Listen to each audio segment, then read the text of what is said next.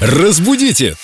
Далее! С нами Виктория Полякова, знаток русского языка, один из самых нетривиальных культурологов мира. Сегодня о слове «тривиальный». Привет, Вика. Привет, ребят. И что Какое- означает слово тривиальный, нетривиальный? Какое представление, Семен, спасибо большое. Я прям на мировой уровень взгромоздилась неожиданно. Слово «тривиальный» прекрасное, я очень его люблю. А, Синоним слова примитивный. Все вот такое затрапезное, обыкновенное мы называем тривиальным. Откуда оно появилось? Из латинского «тривиалис» означает пересечение трех дорог. Что под этим подразумевается? Говорилось о трактире, ярмарке и постоялом дворе.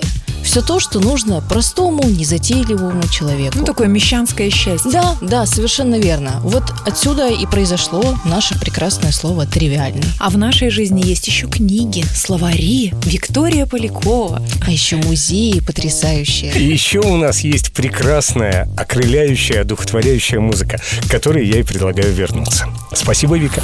Разбудите! Далее!